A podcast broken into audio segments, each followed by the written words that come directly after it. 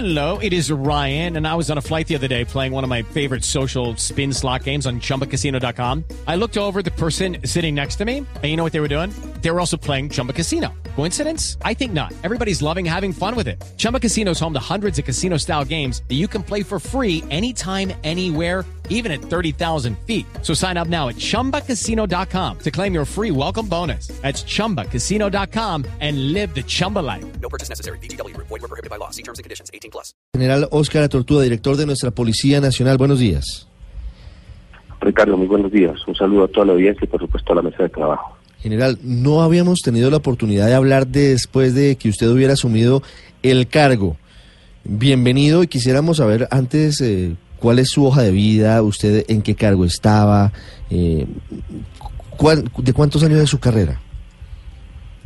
Pues buenos días, Ricardo. Eh, yo llevo 35 años en la institución policial, dedicando toda mi experiencia a este trabajo en beneficio de la patria.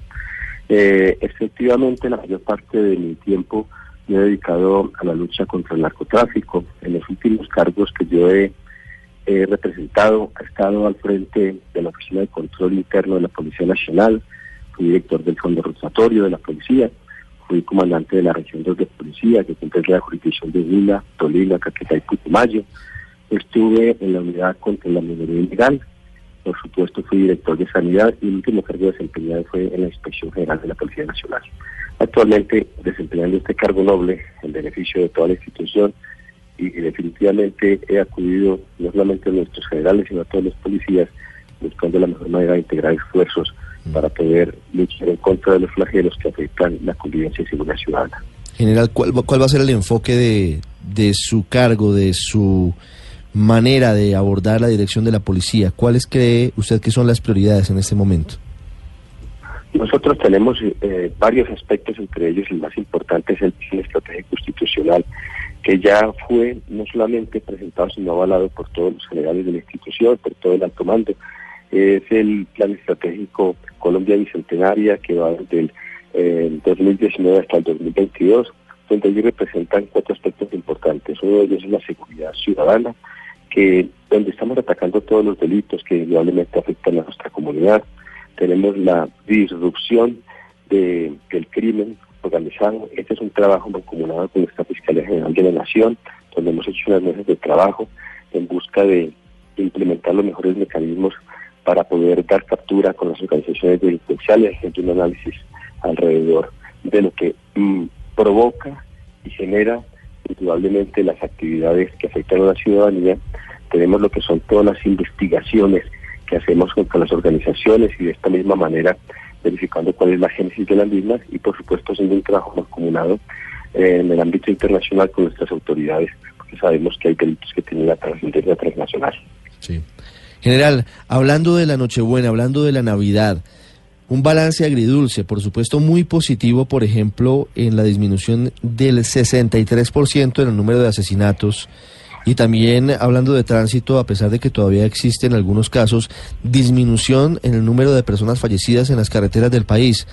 Y digo que es agridulce porque también es muy preocupante que haya reportado desde la policía más de 2.965 riñas. ¿Cómo leen ustedes lo que pasó en Nochebuena en Colombia? Aquí hay varias cifras que vale la pena analizar, Ricardo. La primera de ellas es el tema de homicidios. Se registraron en Colombia durante la noche del 24 y el 25 de diciembre hasta las 18 horas 46 homicidios, 11 de ellos en la modalidad de riña, que es simplemente preocupante. Sin embargo, está la cifra más baja en los últimos seis años. Por supuesto, acudimos no solamente al buen comportamiento de la ciudadanía, sino a todas las acciones desplegadas por nuestros policías que, alejándose de su caso de su hogar, estuvieron pendientes de acudir y trabajar conjuntamente con la comunidad. En este mismo lapso de tiempo del anterior se vio una reducción del 41% en estos homicidios. Digamos que en la noche de Navidad del 2017 se han reportado 78 casos, mientras que en el 2018 hubo una disminución de 32 casos. De igual manera, se ha presentado una reducción del 8.7% de personas relacionadas con pólvora. Las estadísticas nos muestran eh, que este año van 379 casos, de los cuales 154 afectaron a menores de edad frente a 181 en el mismo periodo y 225 adultos afectados por la pólvora. En los últimos días integramos los esfuerzos con nuestra directora del Instituto Colombiano de Bienestar Familiar y nos unimos mucho a las autoridades administrativas para hacer campañas y tratar de disminuir nuestros niños, niñas y adolescentes afectados por el manejo irregular de la pólvora.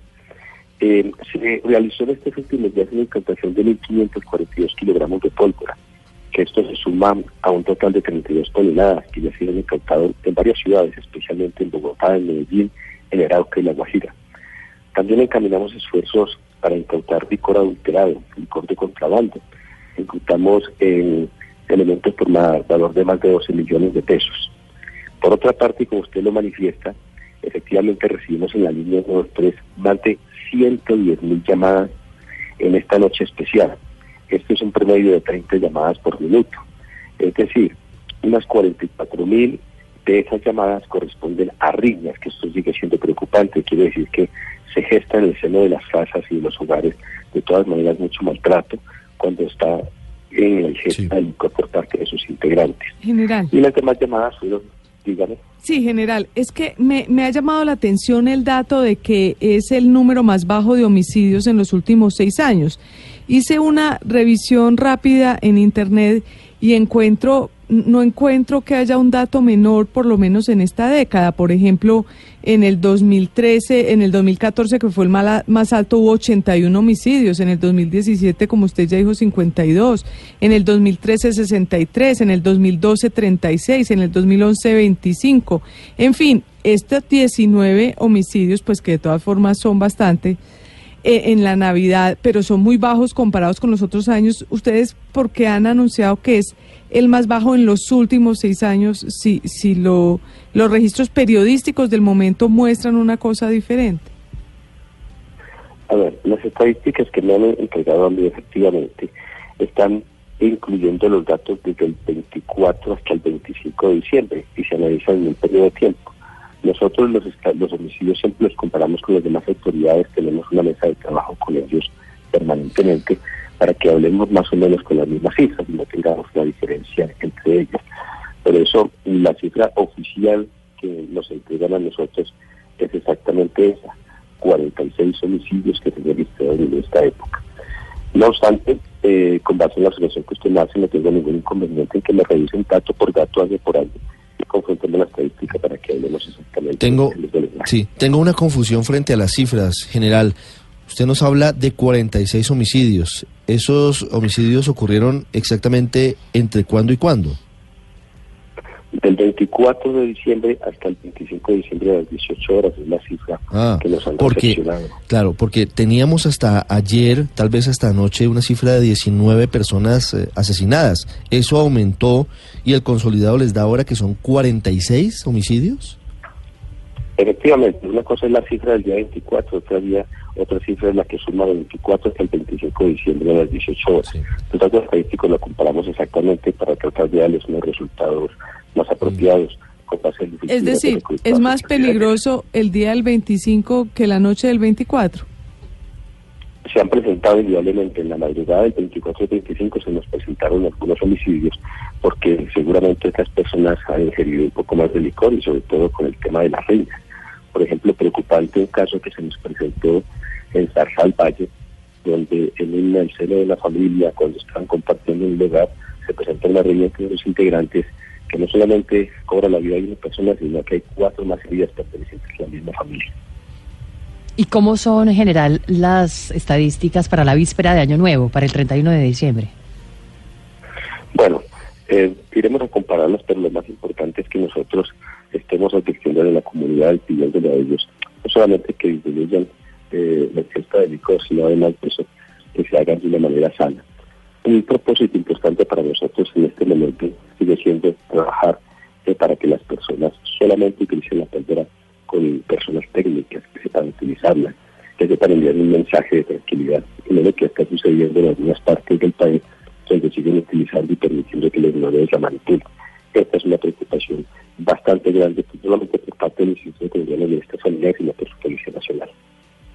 ¿Hay alguna acción de la policía para prevenir ese aumento, esa cantidad inusitada de riñas en general?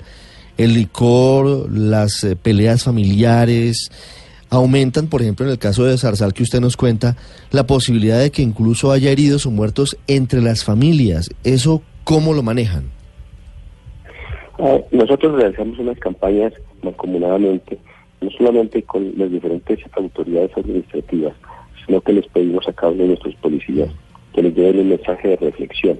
Cada vez que nosotros acudimos a los centros comerciales, cada vez que pasamos a hacer el puerta a puerta, cada vez que nosotros les llevamos un mensaje a las comunidades que están unidas alrededor de una celebración, les pedimos que el mensaje sea ese. Primero, no ingerir licor. Segundo, que los menores de edad no estén alrededor de ellos. Tercero, hacemos unas campañas mm, objetivas de revisión y verificación in situ de los ciudadanos para tratar de incautar no solamente armas de fuego, sino armas blancas. Hemos obtenido indudablemente una buena incautación de estos elementos, tratando de evitar que se presenten nuevas novedades con respecto a las riñas dentro de los hogares. Y asimismo, hemos pedido a todas nuestras emisoras de la Policía Nacional que permanentemente desplieguen estas campañas y envíen un mensaje de reconciliación. Les dice que mm, nosotros hemos no solamente hecho campañas para incautar armas cortopunzantes, armas de fuego, sino también estamos tratando de evitar confrontaciones que se deriven de agresiones físicas. Todos estos son los objetivos que nosotros hemos propuesto para finalizar la campaña de disminuir estadísticas que afecten nuestro comportamiento ciudadano. Estadísticamente, ¿hay más riñas y hay más muertos el 31 que el 24? Esto varía año, año por año. Algunas veces se pueden aumentar 24, 25, otras el 31, pero definitivamente son dos días especiales en Navidad donde año nuevo que nos afectan a toda la ciudadanía. ¿Qué quiere decir con esto? Que aquellos días en que las personas se reúnen alrededor del licor, deberían reunirse realmente alrededor de una buena cena en el seno de sus hogares. General, en el sitio Nuevo Magdalena, de nuevo las balas perdidas causaron la herida, esta vez de, de un joven, de un niño de 13 años de edad. ¿Cómo seguimos comportándonos frente al uso de armas en las calles y, a- y al tiro al aire que sigue siendo una costumbre terrible? Indudablemente, eh, tenemos una niña afectada, afectada en el pecho por lo que llaman una bala perdida. Sí. Allí se están haciendo las indagaciones y se ofreció una recompensa de parte de las autoridades administrativas.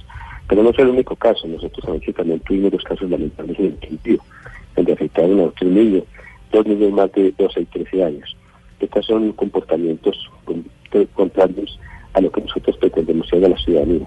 Por eso nuestro enfoque radical para tratar no solamente de tratar la zona de juego, sino pidiendo un control exhaustivo a las autoridades para que solamente porten armas aquellos que tengan mediante eh, la norma que les autoriza el porte o simplemente la tenencia de esas armas de fuego. General. Y nos encaminamos no solamente a incautación de las armas de fuego, sino también a las armas blancas que de alguna manera nos, nos Sí. causan a nosotros muchas lesiones personales.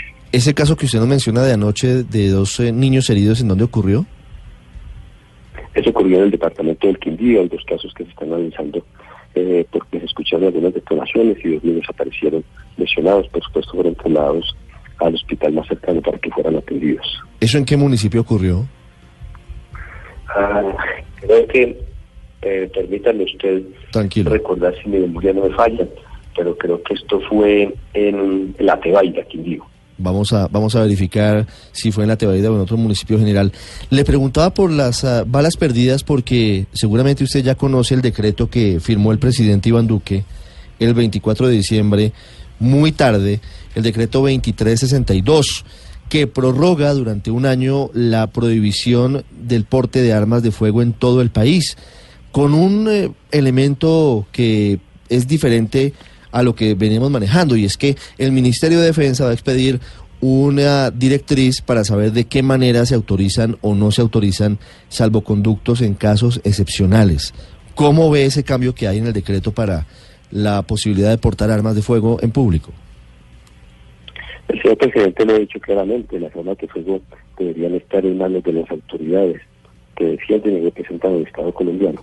Lo que hacemos es encaminar eh, y aunar esfuerzos evitando que personas que no tengan la potestad puedan utilizar un arma de fuego y restringir, por supuesto, su porte, su tenencia, su tránsito, para que evitemos a alguna persona de manera que utilice estas armas de fuego y pueda afectar a cualquier ciudadano.